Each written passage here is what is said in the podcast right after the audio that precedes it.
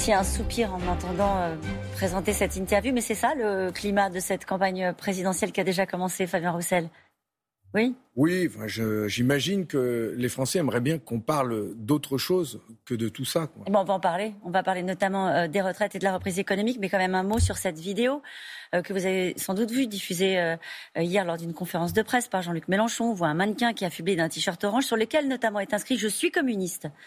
Il porte une casquette sur laquelle on voit un marteau et une faucille. Vous êtes senti Fabien Roussel Bien sûr, parce que c'est euh, des propos inadmissibles où il s'en prend euh, oralement à Jean-Luc Mélenchon et il y a un mannequin où il est écrit euh, Je suis communiste.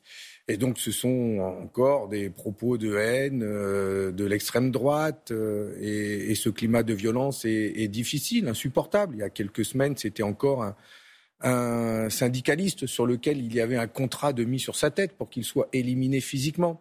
Stop. Euh, moi, je suis candidat à la présidence de la République pour la paix sociale, pour la justice sociale, pour parler des jours heureux, de relever le défi des jours heureux, pour parler de la jeunesse. Plainte? Je vais bien sûr porter plainte, saisir le procureur de la République. Je l'ai fait euh, hier parce qu'on ne peut pas laisser passer de telles choses. Et puis, il faut avoir le, le temps du débat, de l'échange des idées. On ne s'en prend pas aux personnes on, échange et on parle des idées, des propositions des uns et des autres. Vous recevez des menaces d'ailleurs au quotidien? Il m'est arrivé, oui, j'en reçois, bien sûr. Vous les signalez toujours? Et je les signale à chaque fois et je porte plainte quand, quand ça se justifie. Vous êtes étonné de ne pas avoir vu de réaction de Gérald Darmanin sur ce sujet?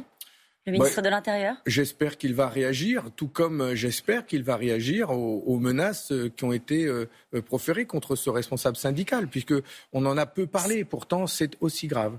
Est-ce que c'est aussi grave d'entendre un autre candidat à la présidentielle, Jean-Luc Mélenchon, dire il va se passer un incident, ce sont les mots qu'il a utilisés euh, dans la dernière semaine de la, campagne présidentielle. Nous aurons un grave incident euh, ou un meurtre. Je rappelle que les familles des victimes d'attentats euh, se sont signalées, ont été choquées par les propos de Jean-Luc Mélenchon. Et vous? Je ne partage pas du tout ces propos. Je les trouve particulièrement inappropriés, inutilement angoissantes. Euh, je m'incline, moi, pour ma part, euh, devant les victimes. Je respecte profondément les familles des victimes, notamment des parents qui euh, parcourent les écoles pour défendre les valeurs de la République, faire reculer l'obscurantisme. Et donc, je, pense à elle. J'ai envoyé un message à Latifa Benzaten, que je connais par ailleurs. Qui a dit les propos de Jean-Luc Mélenchon sont inadmissibles et ne devraient même pas être tenus. Voilà. Et donc, je j'ai beaucoup de respect pour Latifa notamment. Je lui ai dit, je lui adresse toute mon amitié. Mais je ne pense pas que l'on va faire toute l'actualité là-dessus. Non, mais c'est important. C'est un candidat à la présidentielle. Vous l'avez dit, tout comme vous, il y a une forme de responsabilité euh, dans ce dans ce moment. Euh, est-ce que vous croyez que Jean-Luc Mélenchon est en train de se perdre dans des thèses complotistes Nos confrères de quotidien ont isolé un autre extrait dans lequel il dit que la grande panne des numéros d'urgence était un sabotage pour préparer la privatisation d'Orange. Il le laisse entendre, en tout cas. Oui, écoutez, Jean-Luc Mélenchon est candidat à la présidence de la République euh, pour la troisième fois. Hein. Euh, il connaît son histoire, comme on dit. Il doit savoir ce qu'il fait. Je le laisse euh, responsable de ses propositions. Je suis moi-même candidat à la présidence de la République et je souhaite, moi, la paix sociale, le débat dans la sérénité et parler de propositions populaires pour la jeunesse, pour le travail, pour nos retraites. Mais quand même, vous condamnez ces propos et vous les associez à une forme de complotisme Parce qu'il faut faire attention. Mais, bien sûr. Mais bon, quand à chaque fois on me demande c'est quoi la différence entre Jean-Luc Mélenchon et vous, bon, elle se voit, elle se fait jour de plus en plus. Nous ne ah sommes pas pareils ni sur la forme ni sur le fond, parce que je ne parle pas comme ça et ce n'est pas mon sujet. Je souhaite, moi, euh, avec cette euh, campagne pour la présidentielle, justement, parler de progrès social, de justice sociale. Le travail, c'est aujourd'hui le recours au 100% euh, présentiel, enfin le travail en distanciel en tout cas, euh, c'est fini dans les entreprises euh, en partie. Et pourtant, la crise du Covid a profondément modifié le rapport au travail. Quelles sont vos réserves sur ce qu'on appelle le flex office, sur le distanciel, ce mot qui s'est imposé dans notre quotidien? Eh Bien, si on y prend garde, j'ai le sentiment que cette année de, de pandémie, un an de pandémie, va avoir fait le travail de 20 ans de politique libérale, comme une accélération pour un peu déstructurer notre relation au travail. Je crains qu'il ne se développe demain euh, du travail, du télétravail, mais à outrance, sans encadrement, ou qu'il se développe une forme de, contrat de travail unique. c'est, euh, tout le monde va devenir auto-entrepreneur à la limite, euh, dans quelle que soit l'activité. C'est l'ubérisation de la société.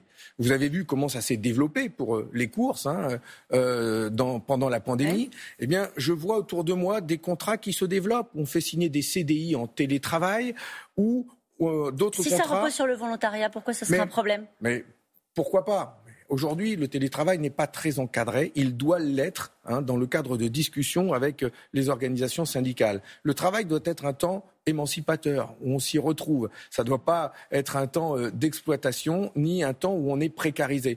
Je crains, moi, le développement des contrats à la tâche individuelle à la journée ou à la semaine. Alors qu'aujourd'hui, nous avons des CDI qui nous protègent, qui nous permettent de nous projeter dans la vie, qui nous permettent de pouvoir emprunter, acheter une maison, une voiture. Or, c'est ça qui risque d'être attaqué à l'issue de cette pandémie. Donc, nous devons, au contraire, faire tout pour protéger ces contrats de travail, développer les CDI. Ça ne veut pas dire protéger le travail à l'ancienne non, ça, non. ça, a ouvert une forme de modernisation du rapport au travail, selon vous Moderniser le travail, c'est négocier avec les salariés. Peut-être des formes de télétravail quand euh, c'est fait avec lui, mais surtout c'est faire en sorte que le travail, que l'on réduise le temps de travail, que l'on permette la retraite à 60 ans avec une retraite digne à l'issue de ces 37 années et demie de cotisation pour laisser la place aux jeunes, pour que les jeunes trouvent leur place au travail. Vous avez entendu le président parler de décisions difficiles. Il a évoqué dans la foulée la, question de la réforme euh, des retraites. Est-ce que vous acceptez vous-même de poser la question sur l'allongement de la durée euh, du travail pour les retraites? Mais Je ne souhaite pas être le président de la République des mesures difficiles et impopulaires. Je souhaite être le président de la République qui aura le courage de prendre des mesures populaires et il faut avoir du courage de prendre des mesures populaires en, faveur des retraites. Bien sûr, mais populaires et crédibles, financées. Parce qu'aujourd'hui, permettre la retraite à 60 ans, pour ceux qui ont travaillé 37 ans, années et demie, qu'ils puissent profiter de leurs années de retraite et qu'on puisse embaucher les jeunes qui attendent à travailler. C'est ça une réforme progressiste. Et elle est finançable, cette réforme progressiste des retraites, à 60 ans. Nous en avons fait la démonstration en taxant, par exemple, les revenus financiers. Si on leur imposait la même cotisation que sur votre salaire, 330 milliards d'euros de revenus financiers par an, la même cotisation que sur votre salaire, c'est 30 milliards d'euros qui rentrent dans les caisses. Je vous donne un autre exemple. Mm. L'égalité salariale femmes-hommes. Si on la mettait en place, ça rapporterait tout de suite 5 milliards d'euros dans les caisses de l'État et c'est une mesure de justice et d'égalité. Un dernier exemple. Un million d'emplois créés c'est tout de suite 7 milliards d'euros qui rentrent dans les caisses de la retraite et de la Sécu. Et c'est pour ça que c'est un vrai projet de société vers le plein emploi, où on va créer des emplois dans l'industrie, où on va créer des emplois dans les services publics, dans la santé, dans nos écoles. Il faut changer de matrice idéologique. Eux, ils nous ont imposé les politiques d'austérité. Moi, je souhaite en sortir pour notre pays et vivre les jours heureux. Est-ce que vous craignez une forme de réveil social si le président euh, décide de passer cette réforme des retraites avant la fin du quinquennat? Si le président de la République entend mettre en œuvre ce qu'il comptait faire en tant que président au service des plus riches et du capital, il risque de faire mal et de continuer de fracturer le pays, alors que ce que je souhaite, c'est le réparer. Merci beaucoup d'avoir été notre invité ce matin. C'est à vous, Laurent.